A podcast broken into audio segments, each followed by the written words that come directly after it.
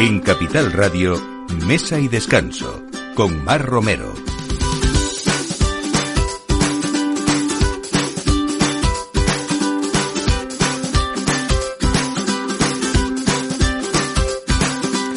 Buenos días, un domingo más a esta hora del aperitivo y aquí estamos en Capital Radio y en Mesa de Descanso acompañándoles en esta hora tan gastronómica eh, rodeado siempre de buenos eh, jefes de cocina, de buenos humilleres, de productos eh, premium, ¿no? Que o, o, de alta gama, que es lo que me gusta a mí decir. Y hoy tenemos eh, muchos temas. Saben que la gastronomía madrileña está viviendo ese resurgir de restaurantes que luchan por volver al producto ecológico y de mercado con una cocina abierta. Y Pabú, del chef Coco Montes, no es una excepción, pero lleva este concepto al extremo en este restaurante casi nuevo, porque hace muy poco que ha abierto, en noviembre del año pasado. Y bueno, nos va a hablar de una cocina de microtemporada. Eh, vamos a hablar también de cinco generaciones de un proceso excepcional que es el jamón de Montanera, el jamón de Bellota. La familia Martín son esos guardianes desde hace cinco generaciones y hoy tenemos a, a Jaime Martín que nos hable sobre todo de esta casa eh, familiar que tiene desde 1890 y que desde luego controlan todos los procesos de una manera sublime y ese sabor inigualable, incomparable, que es ese producto, nuestro jamón ibérico de, de la dehesa, ¿no? Eh, vamos a hablar también de, de este concurso importante eh, que cumple ya 10 años, está la cuenta atrás ya para la celebración del concurso cocinero del año que organiza el grupo Caterdata y este certamen, certamen eh, ha demostrado pues todo ese apoyo a la, a la hostelería, al lado de nuevos talentos y sumando más de 70 estrellas Michelin en, en Europa.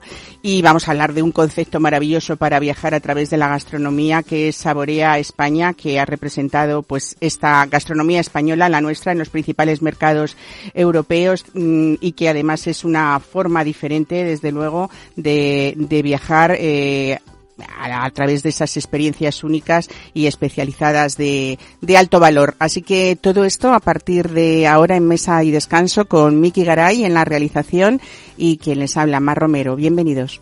Mesa y Descanso con Mar Romero.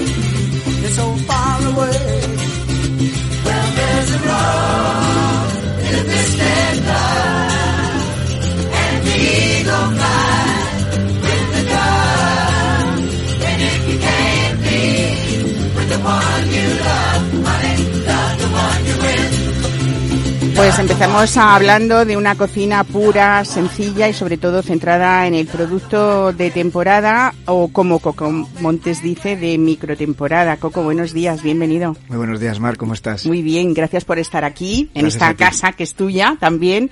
Bueno, eh, dicen que arriesgar y entregarse siempre tiene recompensa, ¿no? Y, y, en tu caso, desde luego, el premio ha sido un restaurante que supongo que está hecho a tu medida, porque al fin y al cabo era el sueño de tu vida, ¿no? Sí, señor. Es eh, eh, más que un restaurante es mi casa. Es una cosa, es una cosa muy, muy increíble verlo, verlo nacer y, y, que tenga alma y verlo crecer es una cosa tremenda. Así que estoy encantado.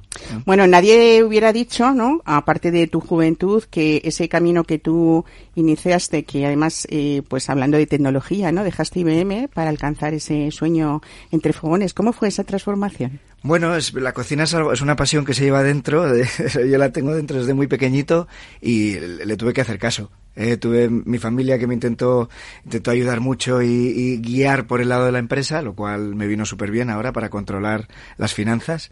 Eh, pero bueno, es una pasión que es, es, casi es imposible de apagar. Y he tenido que escuchar y ahora estoy, estoy feliz de haber seguido ese sueño. Bueno, no hay un restaurante así como Pau que haya comenzado pues con muy pocos meses. Estamos hablando de noviembre de 2023, sí. ¿no?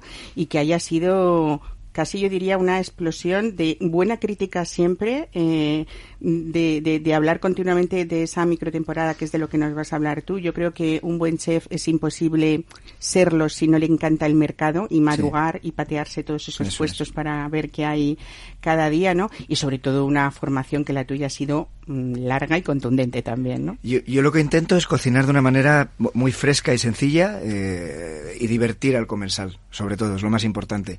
Y luego la calidad del producto no puede estar sin, sin perseguirla día a día. Eh. Cada día, nosotros hablamos de microtemporada porque cada día es distinto. Eh. Dentro del verano hay muchos veranos, dentro de la primavera hay muchas primaveras y, y, y hay que hacerle caso a los, al mercado. Es súper importante. Claro, porque cada producto, no sé, se me ocurre ahora, bote pronto, lo próximo que viene o que ya está aquí en las mesas son esos guisantes de lágrima. Pues no es lo mismo ahora que cuando ya estemos terminando marzo bueno, es que o mediados de abril, ¿no? Realmente hay varias, hay varias flores, eh, concretamente hay casi tres. Nosotros empezamos ahora a trabajar con la primera flor, que es la menos dulce porque es la menos insolada, y ahora hacia mayo está el guisante lágrima eh, fantástico, súper dulzón, es casi un postre, y entonces por eso hay que hacerle caso al, porque eh, no solo hay una temporada de guisantes, hay varias, y dentro de la misma cada día es distinto, en función de la hora que se recoja, en función de muchas variables. Entonces hay que hacerle caso si realmente queremos trabajar en altísima calidad con verdura. Eh, eh, tú has dicho a veces que el 95% de trabajo de campo es encontrar lo mejor y luego intentar, pues no tocarlo demasiado en la cocina, ¿no? Bueno, tocarlo lo que que no haya mucho disfraz. Tocarlo lo que pida. Exactamente. claro, de, dejar dejar que se exprese el producto es súper importante. Bueno, eh, hay algo que si si alguien, por ejemplo, prefiere las verduras por encima del pescado o la carne, pues realmente su sitio es Pabú, ¿no? Totalmente. Nosotros, yo intento también acompañar, siempre que puedo, traer un poquito de pescado, un poquito de marisco y carne cuando están en excepcional calidad. Eh, me encantan las aves y voy trabajando muy poco a poco y voy trayendo lo que yo quiero al día. Eh, eso es la manera de, asegurarme estar contento con, con, la extrema calidad del producto que traigo. Bueno, eh, hay menús de degustación, pero es verdad que los platos son sorpresa cada día. ¿Cómo, cómo es esto? Cuéntanos. Mira, Mar, yo lo que he buscado es que sea un entorno súper, súper flexible. ¿eh? No abrir un restaurante simplemente para mostrar lo que sé hacer, simplemente que sea un restaurante donde todo el mundo pueda elegir. Ya tenemos en concreto dos menús, uno largo, uno corto. Yo hago ocho platos al día, los cambio todos los días. Y todos los días se cambian. Todos los días. Y es súper importante que el comensal pueda elegir. Podemos comer el menú largo en medias raciones, el menú corto, varios platos, la, lo que quieran. Y no tiene que ser a mesa completa. O sea, lo, puede elegir eh, los platos que le gusten dentro de ese menú que tú has preparado. Ese exactamente, día. exactamente. Si me llamas con antelación, también podemos decir, oye, te gusta mucho, te gusta mucho la trufa blanca, pues te puedo traer. Ya está, lo, lo hacemos. O sea, que el comensal se divierta, es lo más importante. Lo cual nos genera un lío en la cocina, Mar, que no te puedes imaginar. Sí, porque ¿eh? a veces, claro, esto hay que explicarlo bien porque dicen, bueno, me preparan un menú de gustación para no complicarse la vida, es el valor seguro del cocinero, ¿no? Sí, eh, sí. Eh, también hay gente que se queja de que no le das esas opciones de poder elegir en una carta, pero aquí está perfectamente estudiado todo para que el, el comensal elija, ¿no? Bueno, la idea es que, mi, que no, no, sea la culpa del comensal, o sea, yo, yo pongo un restaurante para que el, que el comensal esté a gusto y, y, se divierta. Entonces, hay veces que hay distintas mesas que comen distinto en el mismo día y para mí es realmente muy, muy, muy evocador. Eh, es, es, es, la pera poder trabajar así. Es... Bueno, a mí me encanta Pabú cuando lo conocí porque es un espacio pues muy diáfano, 190 metros cuadrados, eh, de los que 90 están ocupados por la sala y la cocina y el resto por la bodega, que creo que aquí también ha sido estudiada de una manera importante, ¿no? Sí. A la altura, lógicamente, de lo que, de lo que es tu, tu, cocina. Todo gira en torno a esa cocina vista y una cocina sentida también, ¿no? Porque tú lo que quieres es que casi eh, el comensal sea partícipe, pues incluso de esos aromas que se desprenden de la cocina y de esos ruidos incluso, totalmente, ¿no? Totalmente. De, de, cacerolas. Intento, intento tener cuidado con los ruidos, Mar, ¿eh? Porque hay que tener cuidado. Pero sí, yo, me gusta mucho que el comensal esté ahí, que nos vea, que sea como una casa. Es, es muy difícil hablar de casa y no y no hablar de, de, la cocina vista y que la gente pueda entrar la gente puede entrar a la bodega a elegir su vino ¿eh? siempre con nosotros pero a mí me recuerda mucho cuando cuando iba yo a elegir mi helado de pequeñito eh, y era era era sobrecogedor ver todos esos helados maravillosos pues digo oye por qué no puedes tú entrar a mi bodega y elegir conmigo no es una cosa que es muy eh, es, es, maravilloso para mí bueno una bodega fascinante sí. porque ahí hay un buenísimo muestrario del mejor vino español con más de sí. 200 referencias y luego también también de champán 50 referencias. Sí, y, subiendo, y subiendo. sí, sí, sí. Bueno, en realidad, Pabu, eh, es una galería de arte, yo creo, ¿no? Sí, eh, Coco, porque tú dices que es tu casa, que realmente ese mobiliario ha sido muy elegido, incluso muebles, eh, pues, pues que han salido de subastas, ¿no? Para todos, todos, ¿no? Todos. O sea, hemos ido, hemos ido tanto en París como en Madrid comprando. Además, además es muy difícil comprar, Mar, porque tú no puedes comprar cualquier estilo ni cualquier madera, ni, o sea, hay que tener muchísimo cuidado. Y nosotros hemos tenido un cuidado tremendo, también volviéndote a decir intentando que el comensal no tenga la culpa de mi elección. Es decir, nosotros hemos dado un tratamiento con un barniz que hace los muebles, vamos a decir, todo terreno. O sea, tú puedes beber agua, tener todas las copas de vino, que a mí me encanta que no se mueva ni una copa, para que, para que el comensal pueda disfrutar de, de estos muebles. ¿eh? No, es, no es solo decoración, para mí es, es, parte de mi historia. Es que además dar, yo creo que primero es darle una segunda vida a esos muebles, que es muy importante. Ahora estamos todos por dar segunda vida a la ropa, a los muebles y, a todo lo que tenemos, ¿no? Y luego yo creo que habéis hecho una, de verdad, una mezcla preciosa entre eso que es como una galería de arte lleno de obras, que así a simple vista puede parecer muy diáfano el espacio, y sin embargo luego ese punto acogedor de, de, estos, de estos muebles que le dan un toque como vivintas al espacio. Bueno, era un poco el juego, dejar el restaurante, dejar el local en bruto, porque tiene este, es, todo, cemento armado, o sea, es muy divertido, es como una galería, y hacer un juego de contraste entre los muebles, son muy acogedores, y el, y el espacio que es súper industrial. Entonces yo creo que ha quedado, ha quedado un juego interesante. Yo sobre todo me he divertido muchísimo. Esto, importante decir que lo hemos decorado entre mi madre y yo, no ha entrado nadie más. Entonces es una cosa que para mí es muy bonita. Yo cada vez que veo el restaurante me gusta más. No puedo hablar de Pau sin, sin emocionarme, es muy, es muy importante. Y, y, no he dejado que nadie se meta ahí porque, porque no me interesaba. Entonces, es cuando ves Pabú nos ves a nosotros. Claro. Bueno, Pabú además es el nombre eh, con el que llaman tus, tus sobrinos a tus padres, a tus abuelos. Eso es Pate y Bubú y los he juntado y eso es un pequeño homenaje a ellos que tanto me, tanto me aguantan. ¿eh? Qué bonito. tanto me aguantan. bueno, yo estuve con tu madre un ratito el otro día y desde luego como cualquier madre, eh, en este caso merecidamente, pero claro, no hay, vamos, era como el universo es, su hijo Coco, ¿no? bueno, ha, ha, puesto mucho esfuerzo, en, me han ayudado mucho como tantos padres y para ella supongo que es una, no sé lo que se siente porque no tengo hijos, pero supongo que será una ilusión muy grande eh, pues ver, ver el sueño hecho realidad. También es su sueño, ¿eh? Yo creo que sí, ¿eh? lo tomaba como sí, su sueño. Sí, no lo dice mucho, pero también es suyo.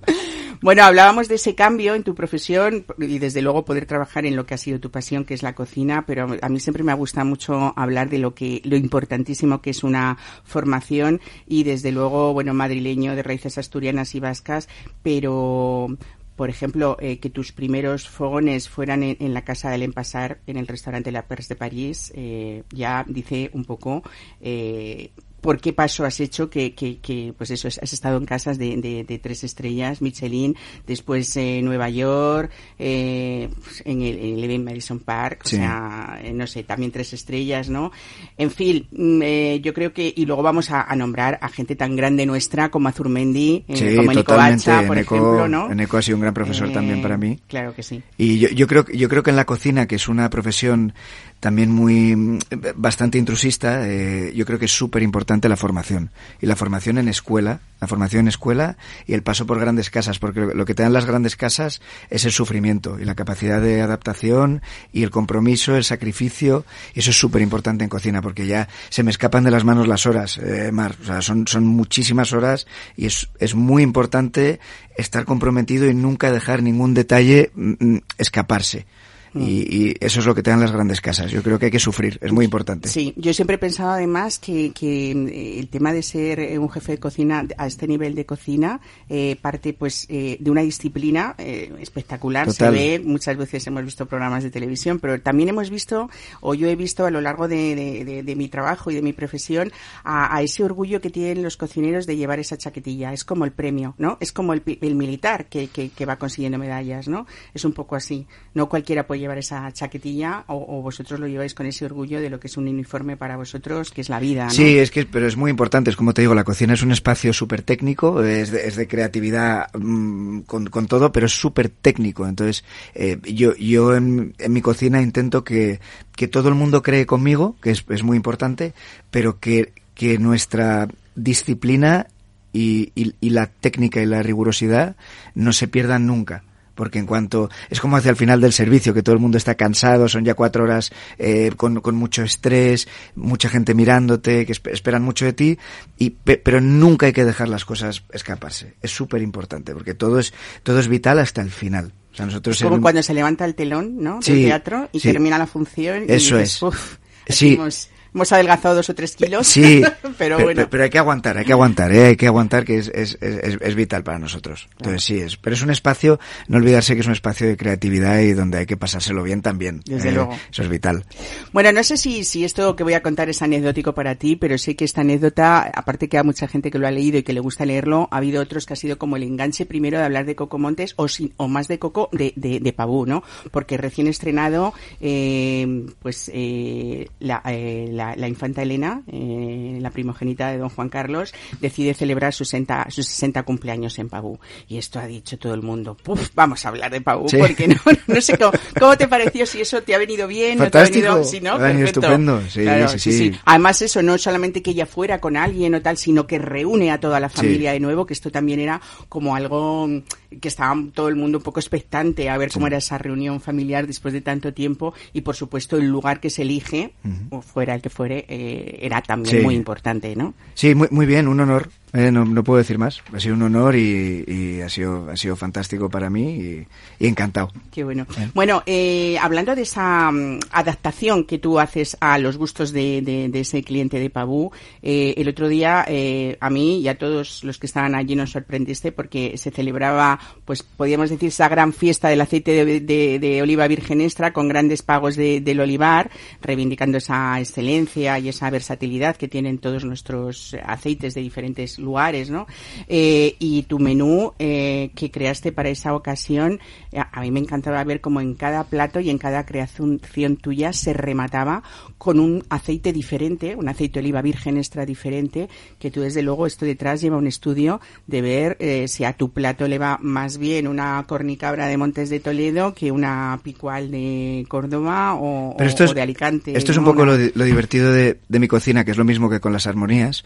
Como, como soy libre, eh, no es que no es que yo tenga que adaptar, o sea, no es que el aceite se tenga que adaptar a mi plato, sino yo cocino para el aceite. Es, lo que hago muchas veces con las armonías. Hablamos con el sommelier y vemos, oye, ¿qué, qué, qué te apetece sacar hoy? Oye, mira, hoy vamos a sacar esta Chardonnay, eh, tiene barrica, tiene años, es muy compleja. Entonces digo, vale, como está en mis manos terminar los platos, en mis manos físicas, eh, yo voy adaptando y voy imaginándomelo. Entonces fue, fue una pasada. Los aceites de oliva virgen extra son muy complejos, porque son, es un producto que todos, aun, aun las variedades más, más ligeras, son súper súper agresivas y picantes y amargas. O sea, Cuanto más picante también son virtudes. ¿no? Es totalmente, totalmente. Pero es, es, un trabajo muy difícil, pero muy bonito, porque hay que si nosotros españoles no reivindicamos nuestro producto, es muy difícil que desde fuera lo reivindique nadie. Desde luego. Nadie no. lo reivindica. Además es que sois la herramienta de esos grandes aceites como de esos grandes vinos, ¿no? Eso es. Eh, Hay que reivindicar todo, nuestro campo, claro. nuestros vinos, nuestro aceite, to todo lo que tengamos. Eh. Bueno, pues nada, jugaste ahí con el amargor de algunos sí. aceites, acompañados con platos ácidos o salinos, otros más frutales. Eh, fue, muy, fue, muy, divertido. Combinaciones de frutos secos, sí, sí, caramelización de las verduras. Yo te tengo que decir eh, que, que, que disfruté muchísimo con esas creaciones de verduras que me parecen de verdad fascinantes, no lo digo porque estés aquí. Cuánto me alegro. Y porque me parece que es un menú que se puede hacer, o sea, cualquiera que sea muy carnívoro, que le encante el pescado puede decir, pues qué aburrido, ¿no? No sé así a priori, pero es que realmente es un menú tan completo, con tantos sabores diferentes y que dentro de esas verduras también hay muchas proteínas. O sea, sí, quiero sí. decir que son sí, menús pensados, me imagino, también nutricionalmente de una manera muy estudiada. Totalmente. ¿no? Lo, lo, importante es que es natural, eso es muy importante, hago hincapié en ello. Eh, es fresco al día, es, esto es súper, súper importante. Bueno, en Pabún no hay nevera, ¿no? No, no hay, sí, no, sí no que hay, tenemos neveras, no pero si no cámara, moriremos. Me refiero. No, no tenemos, hay cámara. tenemos un congelador chiquitito para helados y sorbetes, Ajá. que también hacemos al día y de manera muy entendida. Lo más importante es que lo puedas hacer en casa que no tenga nada que tú no puedas comprar o tener acceso, ¿eh? que bueno. sea natural. Y, y luego las, las, verduras hay que hay que querer trabajarlas. Es muy es muy complicado. Eh, una coliflor es múltiples coliflores de, según cómo se cocine. Es muy elegante es muy especial, pero hay que cocinarla con mucho cariño y, y en el momento, eso es eso es súper importante. Entonces nosotros somos una cocina que se mueve mucho y muy y muy bestia, entiéndeme, porque todo lo hacemos al momento. Entonces la- eh, los cocineros están constantemente preguntando, somos un equipo chiquitito, parece que son 30, eh, somos cinco en cocina. Eh, me van preguntando, oye, ¿podemos hacer esto ya? Digo, no, no, espera. vam- Vamos a esperar, porque también eh, es importante notar el frescor en la boca. Bueno, eh, no lo hemos dicho, pero estamos o estás muy cerca del Bernabéu, Sí. en la calle Panamá, Sí, en sí. 4. Eh, me imagino que, aparte que esta es una zona ya que está siendo cada vez más gastronómica, ya cuando acaben de rematar el estadio, va a ser como, no, un punto de Que acaben encuentro pronto. maravilloso, sí, porque ya llevamos mucho tiempo de obras, pero bueno, yo creo que ya, ya queda menos. Y, y bueno, decir eso, que, que en pocos meses mm, se te ve la cara, no hace falta ver. La, la satisfacción de los que comen allí lo he visto, pero, pero de la tuya también, ¿no? Hombre, es, eh, sí, yo, yo- yo estoy súper feliz. O sea, Hay quien es- vaticina ya soles eh, Repsol y estrellas Michelin. Supongo que esto es un camino que tú es el tuyo eh, y, y el tiempo lo dice. Nos- ¿no? No nosotros trabajamos, preocupa. trabajamos como trabajamos, buscando la mayor calidad que yo pueda dar a mis clientes, extrema, un servicio atentísimo, lo mejor que yo pueda hacer, y si esto nos reporta reconocimientos, son más que bienvenidos. Trabajamos para eso, no olvidarse nunca. ¿eh? Yo, yo dejo ahí mi vida y mi alma para eh, especialmente para que nos reconozcan el trabajo que hacemos. Y, y bienvenido es todo. Pues con mucha alegría. Nada, que reserven con tiempo porque la capacidad es Sí, para 30 y tantas es, personas, eso ¿no? es. Eso sí que lo Es relativamente decir. pequeña. a mí me Relativamente parece pequeña. grande. Yo lo hubiese hecho más pequeño, pero bueno. Sí, ¿no? Bueno, relativamente pequeña. Por mi parte, desde luego, felicidades por ese precioso espacio. Muchas desde gracias, luego, Mar. pero sobre todo es un conglomerado de buen gusto en muchos sentidos, Pau. Así que Muchísimas gracias, y gracias Mar. a ti por venir. Gracias. Hasta pronto. Hasta pronto. Mesa y descanso. Capital Radio.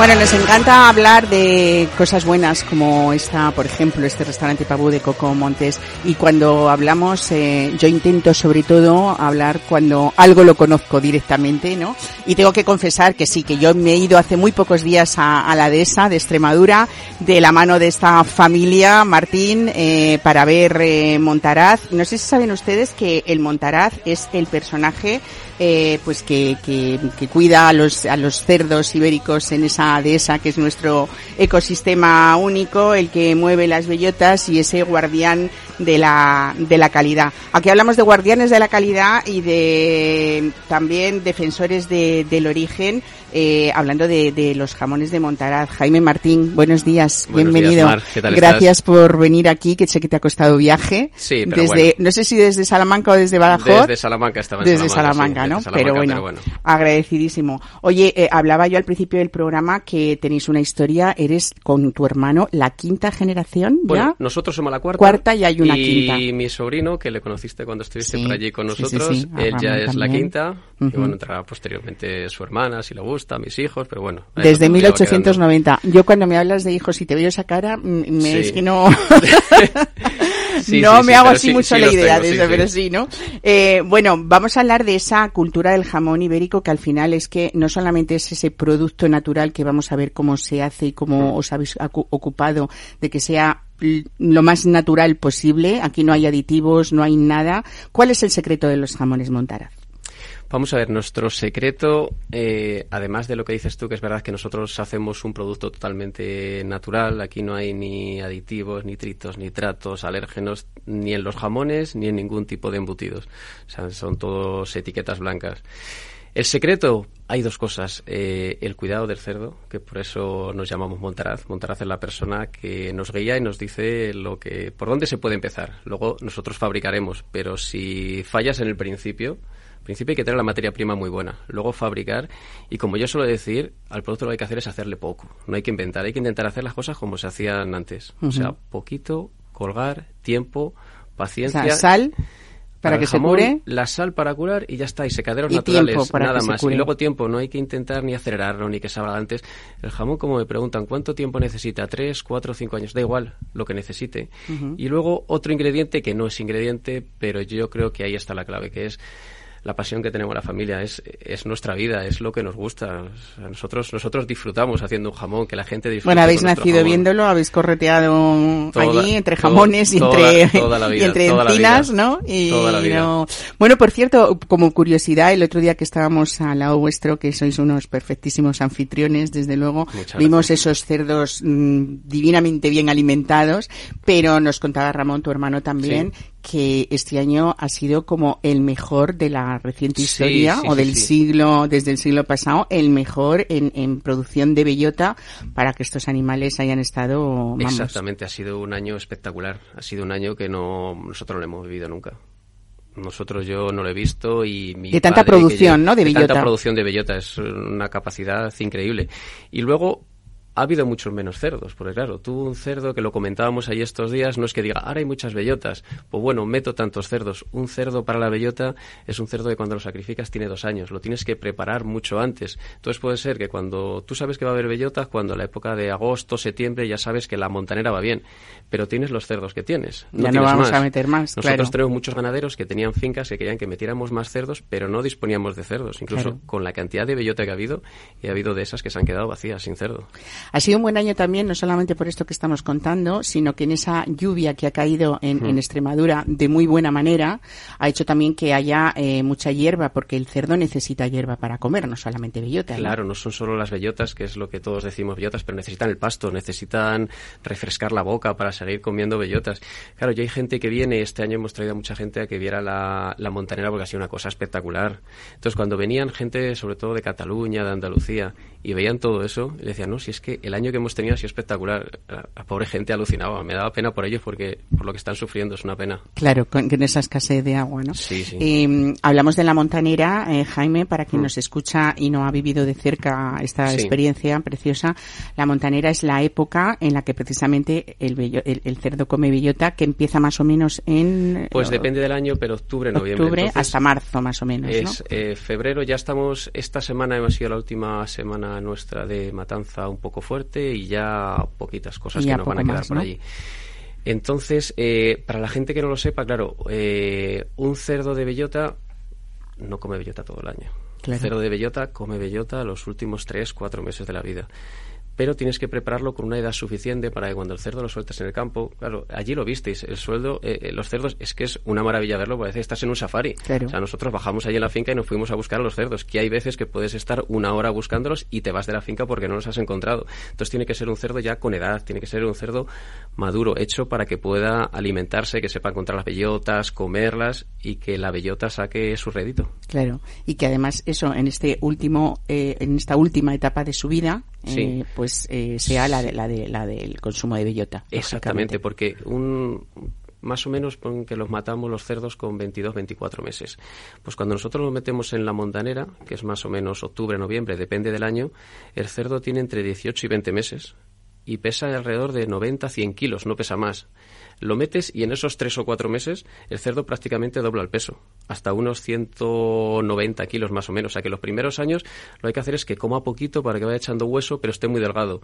Y con, esa, con ese esqueleto que tiene preparado, en cuanto se mete a la bellota, si hay cantidad de bellota y pastos, pues engorda, pues lo que Claro. hemos dicho al doble.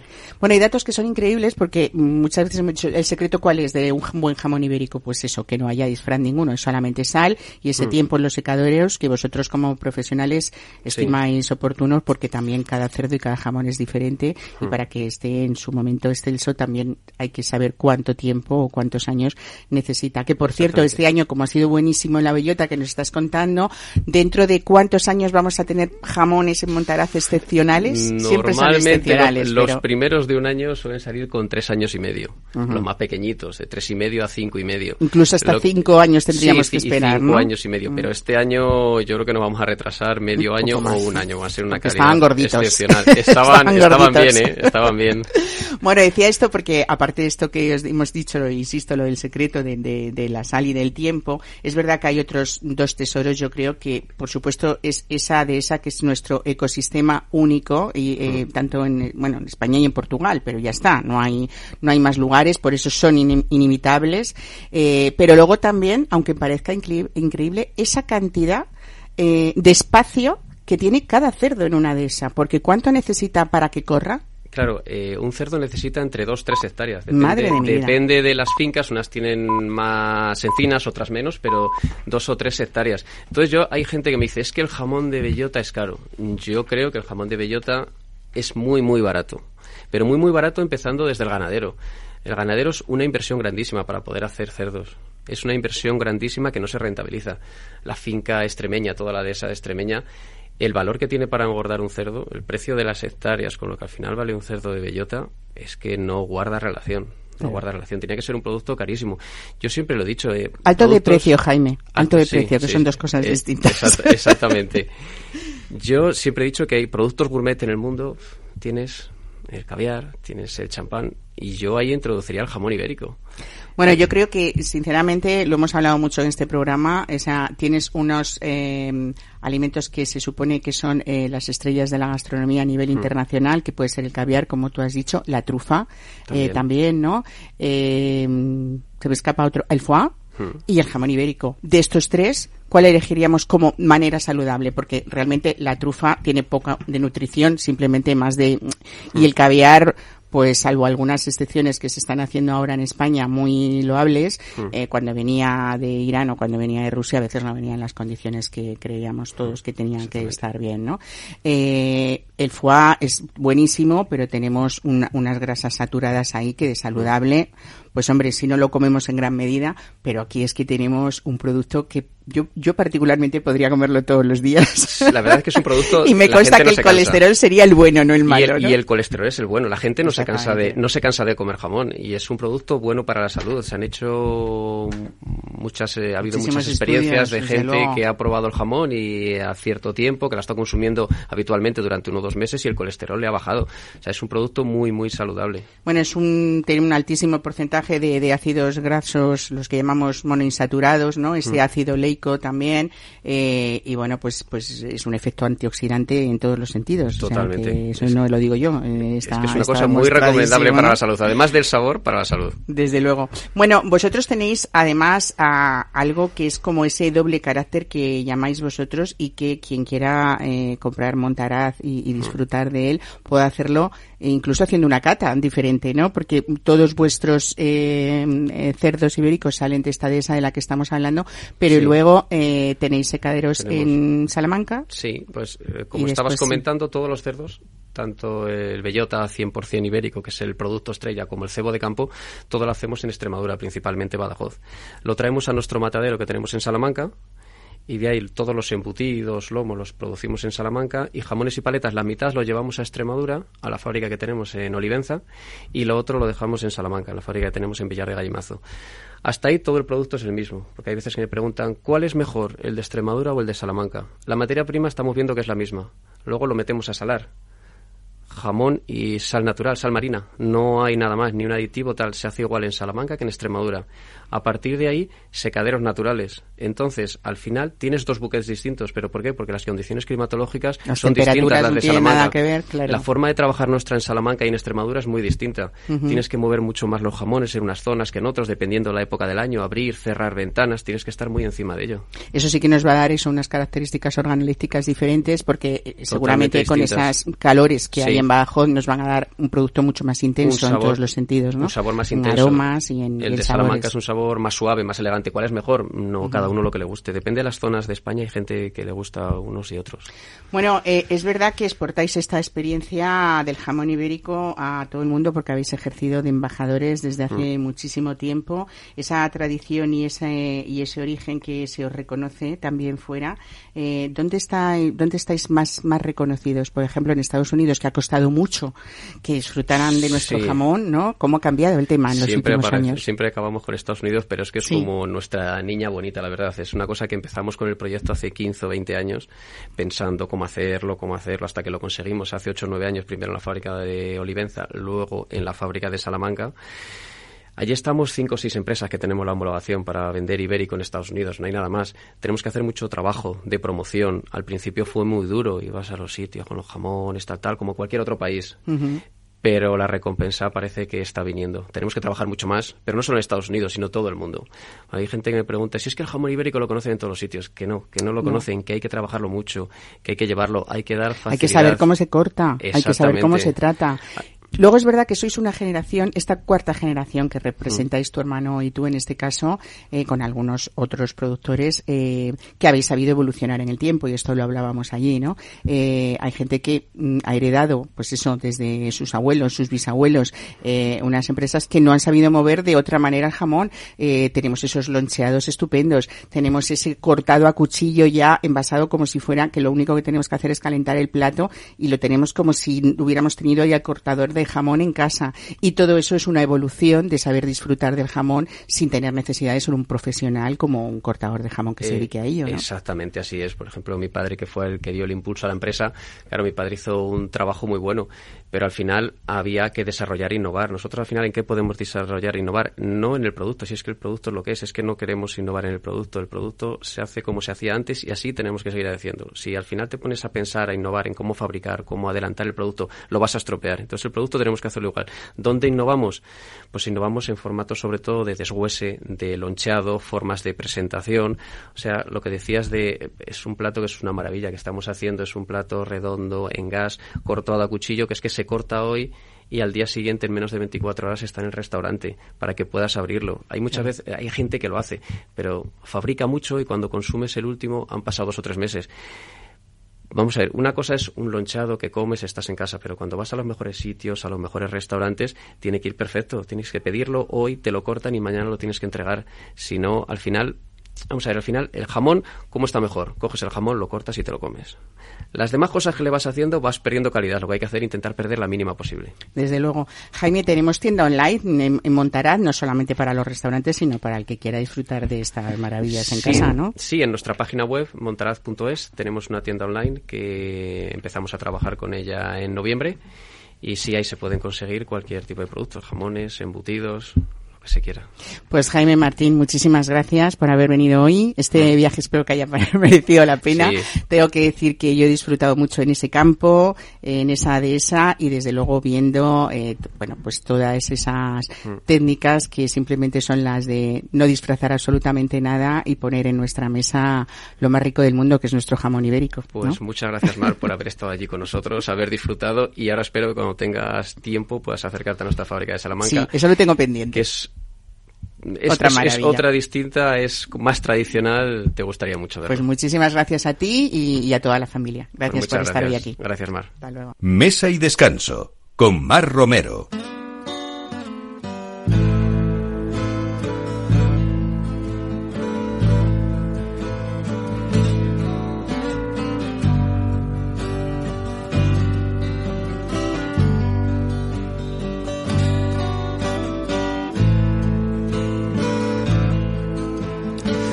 Pues arranca esa cuenta atrás para la celebración del concurso cocinero del año 2024 que organiza el grupo Caterdata y que mm, este certamen de gran prestigio cumple ya 20 años y sobre todo ha demostrado ese apoyo a la hostelería al lado de los nuevos talentos que suman ya más de 70 estrellas Michelin en España, en Alemania, en Austria y en Suiza.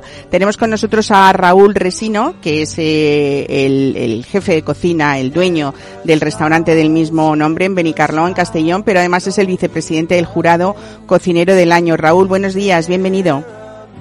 Hola, buenos días, gracias. Bueno, cuéntanos porque eh, realmente eh, estáis ya en esa décima edición. Durante estos años el concurso cocinero del año se ha convertido, yo creo que en el evento gastronómico más seguido en los medios de comunicación españoles, ¿no? A ver, sí, la verdad es que este gran concurso, el concurso cocinero del año, igual que el camarero del año, eh, son los más prestigiosos de este país, ¿no? Tienen mucha, muchísima repercusión y de hecho de ahí salen pues los, futuros talentos y la futura estrella Michelin de, de, este país. De hecho todos los últimos ganadores, todos los ganadores del, del concurso todos tienen estrella Michelin a día de hoy, ¿no? De hecho, incluso solo por participar ya el nivel es muy alto. De mi semifinal, de mi semifinal, eh, de los ocho que estamos en mi final, a día de hoy todos tenemos estrella Michelin, no solo los ganadores, sino que ya el nivel, que eso quiere decir que el nivel de este concurso pues es uno de los niveles más fuertes que se pueden encontrar a nivel profesional, ¿no? De tu, de tu final quieres decir que tú fuiste cocinero del año en 2016, eh, pero es verdad que también dentro de ese jurado de todos los años eh, son personas que han ganado, generalmente han ganado este, este concurso también, ¿no? Sí, el jurado siempre lo componen, pues, eh, cocineros relevantes, ¿no? como este año va a haber cocineros de tres, tres Michelin, como puede ser Sergio Torres, eh, Oriol Castro, el restaurante Disfrutar, eh, Pablo Casagrande, el restaurante Las Artes, Susi Díaz, eh, José Carlos Capel, que es el dios de la gastronomía en el nivel periodístico y crítica gastronómica, Julia Pérez, y ganadores, y ganadores también con estrella Michelin del, del concurso cocinero del año. Bueno, ya se conocen los seis finalistas del cocinero del año. Habrá representantes con restaurantes en Jerez eh, de la Frontera, en Alcanar, en Tarragona, en Sardas, en Huesca. Eh, en fin, eh, promete mucho y además, aparte de estos 20 años, lo que tú, que tú has nombrado también, no solamente está el concurso de, cocinero del año, sino también de camarero del año para profesionales de, salas que, que residen en España, que esto cumple ya cinco ediciones desde 2012, ¿no? Sí, así es, así es, y la verdad, pues que igual que el cocinero del año, ¿no? Es un concurso muy, muy serio, muy organizado, y hay un gran trabajo de organización detrás. Eh, la gente que se presenta, pues se presenta con el sueño de, participar, de, conocer este concurso y de poder ganarlo, ¿no? Porque a mí me cambió la vida, o sea, eh, a mí al poco tiempo de, de, ganarlo me vino la estrella Michelin, me puso en el mapa gastronómico de este país, eh, estrellas Michelin, como decimos, pues hay muchas y van y vienen, ¿no? eh, pero el cocinero del año es para toda la vida y a día de hoy cocineros del año pues hay poquitos, ¿no? Es algo algo muy grande, ¿no? Para mí es lo mejor que me ha pasado en mi vida a nivel profesional. Qué bueno. Bueno, vamos a hablar un poco de ti también, aprovechando, ¿no? Porque realmente eh, yo creo que se te ha llamado desde hace mucho tiempo el cocinero pescador, porque tú vas con diferentes barcos de pesca para realizar y conocer y descubrir productos, ¿no? Y luego después hacer incluso esas recetas que recuperas, eh, pues como se hacían antiguamente en los barcos también, ¿no? Sí, como digo yo, sin tradición de vanguardia, ¿no? tengo la suerte de, que el restaurante está en el mar, que es mi vida, ¿no? Si estuviera en el interior de Castellón, por ejemplo, pues eh, trabajaría, pues yo soy de producto de cercanía como todos, ¿no? Pues si estuviera en el interior trabajaría caza, setas, trufa, etcétera, etcétera. Estar en la costa, estoy como digo yo en como pez en el agua, ¿no? A mí lo de la afición al mar me viene antes que la cocina, lo de la pesca, ¿no? Desde pequeñito. Y ahora poder unir mis dos pasiones, como son la cocina y el mar, en, un menú, que, que, siempre los menús son como, como un viaje en barco, ¿no? De pesca, eh, todos los pases tienen un porqué, pues el desamarre, todo a babor, cada pase del menú tiene un nombre, todo está enfocado al mar y si hacemos mucho guiño al rancho marinero, que es como cocinaban antiguamente los marineros en los barcos, recuperamos recetas que se han perdido y actualizamos a nuestra manera. Qué bueno, bueno, trabajáis sin carta para, para ofrecer lo, mejor de lo mejor en cada momento, que es lo importante, ¿no? Y, eso ha sido la, referencia siempre de, de, tu restaurante. Hay una labor preciosa también, Raúl, tuya, que no solamente es el de jefe de cocina, sino también el de formador de formadores, de asesor gastronómico, ¿no? Y eso es una, una gran experiencia que lo has hecho tú en, en hoteles y en restaurantes, pues, pues de, de alto standing también, ¿no?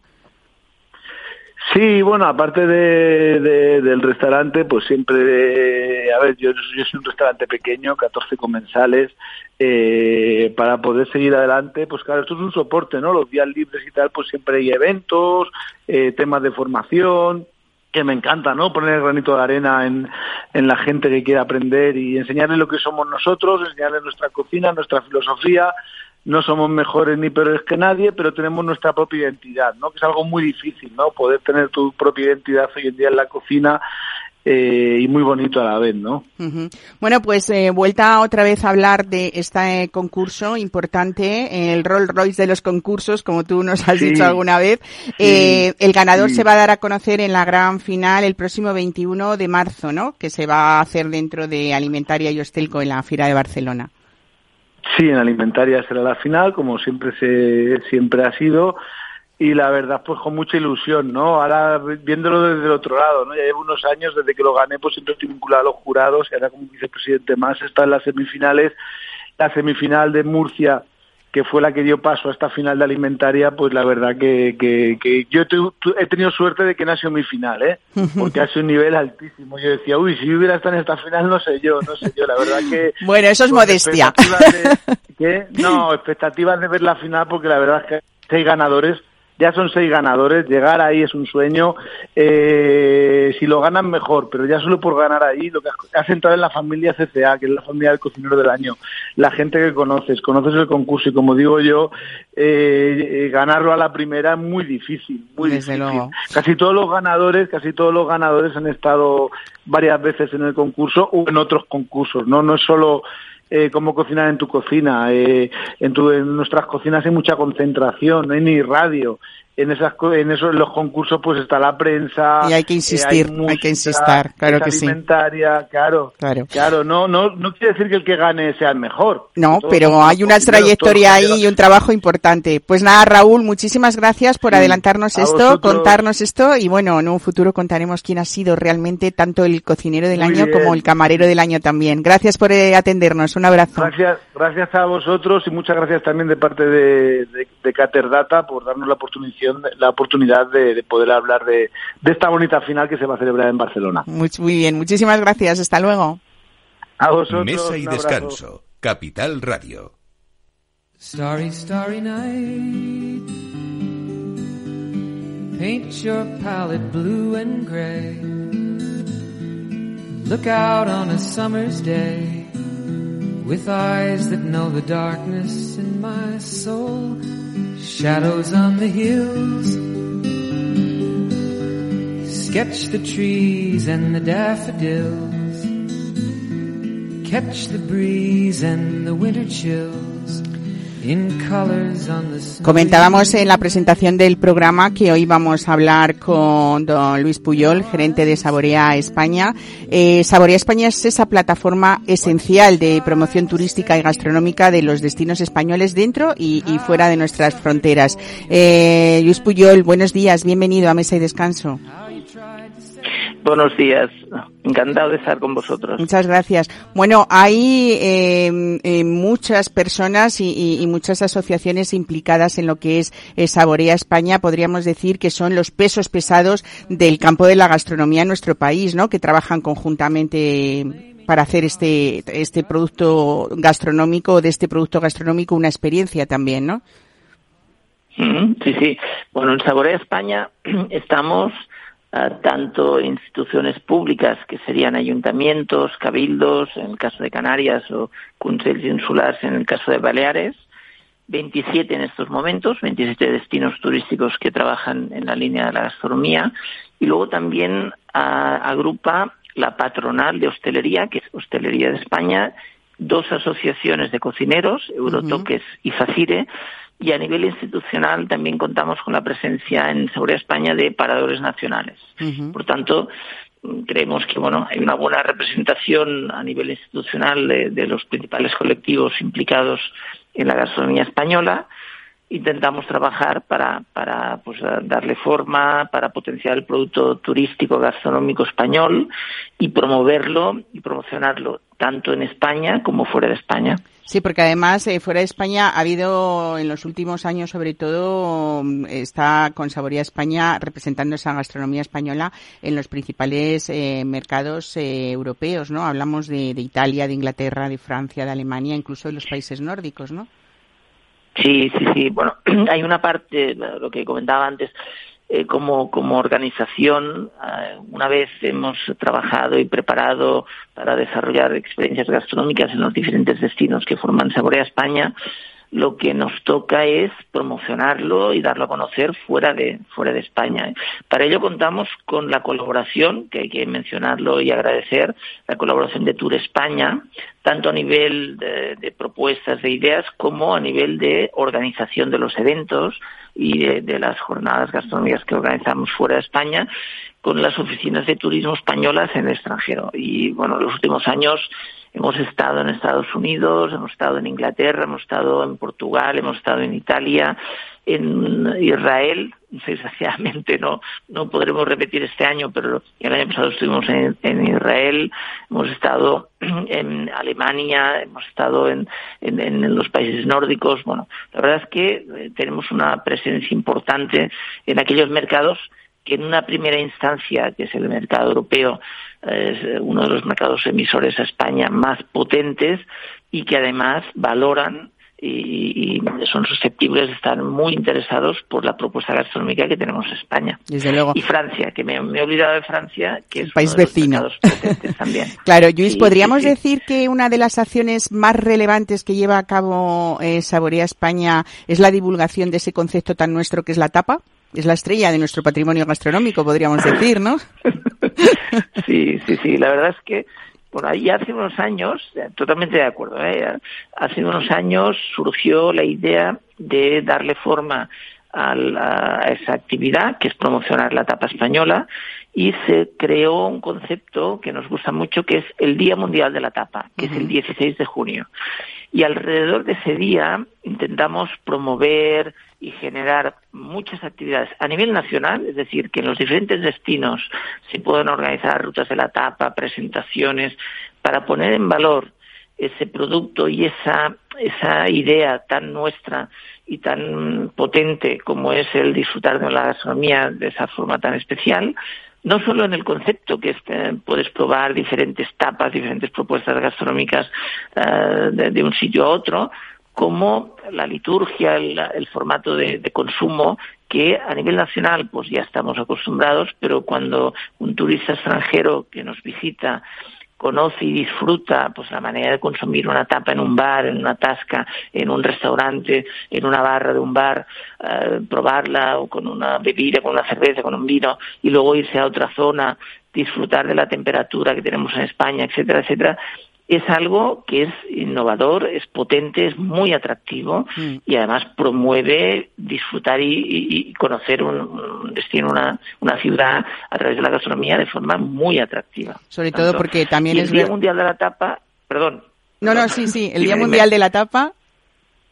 No, que, y a través del Día Mundial de la Tapa es la excusa para, en España organizamos muchas rutas y muchas presentaciones, pero fuera de España aprovechamos para explicarle a la gente que la tapa es algo nuestro y que a través de la tapa se puede conocer y disfrutar y vivir una experiencia muy atractiva uh, probando cositas, uh, combinándolo con una, con una bebida y disfrutando de, del territorio de las ciudades españolas, de los destinos españoles y del clima, que también hay que valorarlo, y de la gente, de la hospitalidad de la gente, uh, que permite pues relacionarse y, y, disfrutar de esa compañía. Claro, lo que yo iba a comentar es esto, que es un formato verdaderamente pues asequible, ¿no? Que nos permite pues mucho disfrutar de, de lo que es esta etapa eh, y luego también es verdad que es asequible en el sentido eh, de, de, de la mayoría de los casos pues de precios amables, podríamos decir ¿no? También.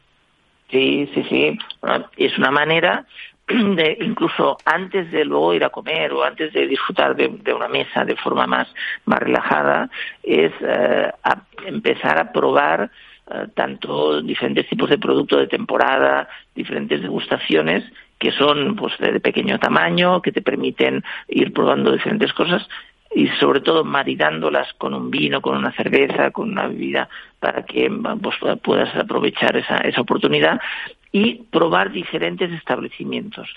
Aparte que, bueno, pues fomentando las rutas de las tapas da, opción a conocer mercados, da, opción a conocer plazas, eh, callejuelas, zonas más típicas de determinados destinos o incluso, ya sofisticando un poquito más la propuesta, pues hay determinados restaurantes que ofrecen menús eh, gastronómicos eh, alrededor del mundo de la tapa, pues con una menú de degustación con 6, 7, 10, 15 tapas y probándolo. Y además es un formato que nosotros proponemos cuando vamos a hacer presentaciones gastronómicas fuera de España, entendemos que ese formato y ese, ese, esa forma de conocer el producto, la elaboración y las propuestas gastronómicas españolas es más atractivo que sentarse en una mesa eh, y comer platos excelentes, pero con otro formato, más serio, con claro, características. Claro. Bueno, esto ha sido un ejemplo que podemos eh, reciente que podemos comentar.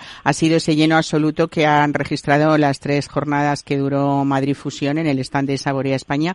Que además es verdad que se abrió un poco las jornadas, estas jornadas como plato fuerte con ese menú de degustación de 17 pases que representaban pues cada destino presente en esos días en, el stand, ¿no?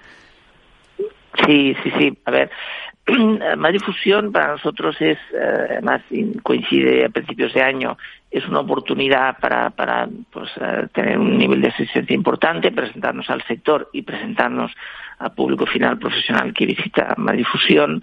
Y en esta ocasión queríamos pues que todos los destinos de Saborea España que participaban en, el stand de Saborea España, que eran 17, tuvieron la oportunidad de ofrecer una propuesta. Y entonces se invitó a una serie de, personas que entendíamos que valía la pena pues aprovechar y, explicarles todo lo que hacemos y eh, prepararon una pequeña degustación por un menú de 17 pases.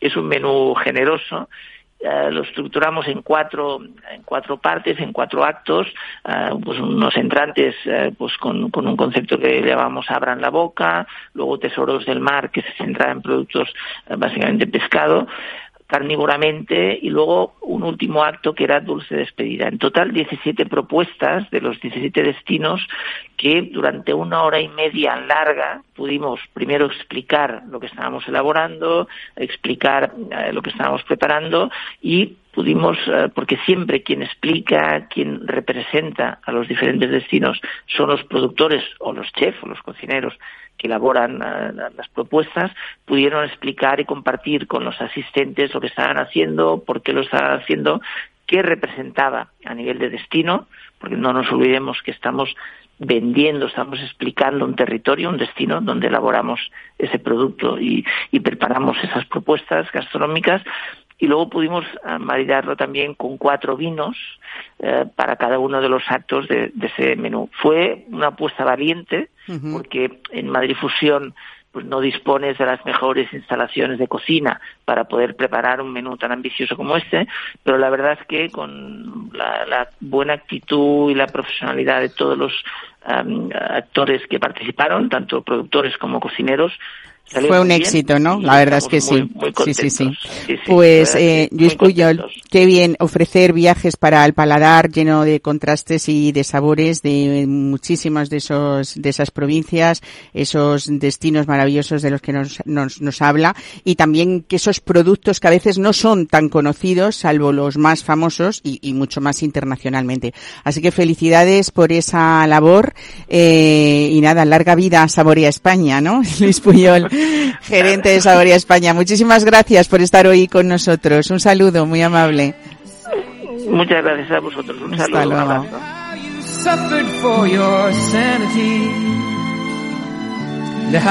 Pues hasta aquí el programa de hoy, este primer domingo de marzo, que esperemos que lo disfruten, lo que les queda de tarde y sigan compartiendo con nosotros la semana que viene, que volveremos, seguro. Muchísimas gracias por estar escuchando y acompañándonos en Capital Radio. Buen fin de semana.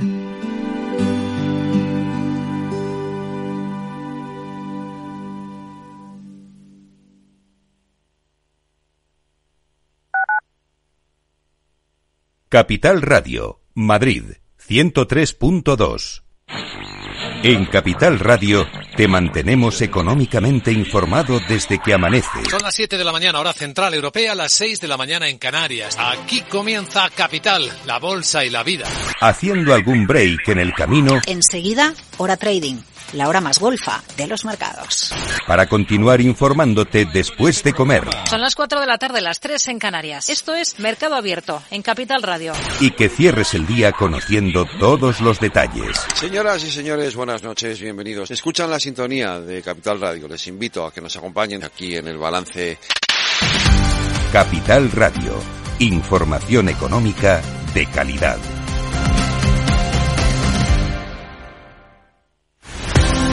Empresas tecnológicas, escuelas de negocios, sindicatos, organizaciones empresariales, empresarios, formadores y figuras relevantes de las administraciones públicas comparten tertulia todos los miércoles a las 3 de la tarde en Cibercotizante, un programa dirigido por José Joaquín Flechoso. Cibercotizante, la digitalización desde una óptica diferente. Capital Radio. Si crees que la ciberseguridad no va contigo ni con tu empresa, es que todavía no has escuchado Cyber After Work, el programa decano de la radio española sobre ciberseguridad. De la mano de Eduardo Castillo y acompañado por Mónica Valle y Pablo Sanemeterio, te ayudamos a proteger tu empresa de las múltiples amenazas que circulan por la red. Cyber After Work todos los lunes a partir de las 7 de la tarde en la sintonía de Capital Radio.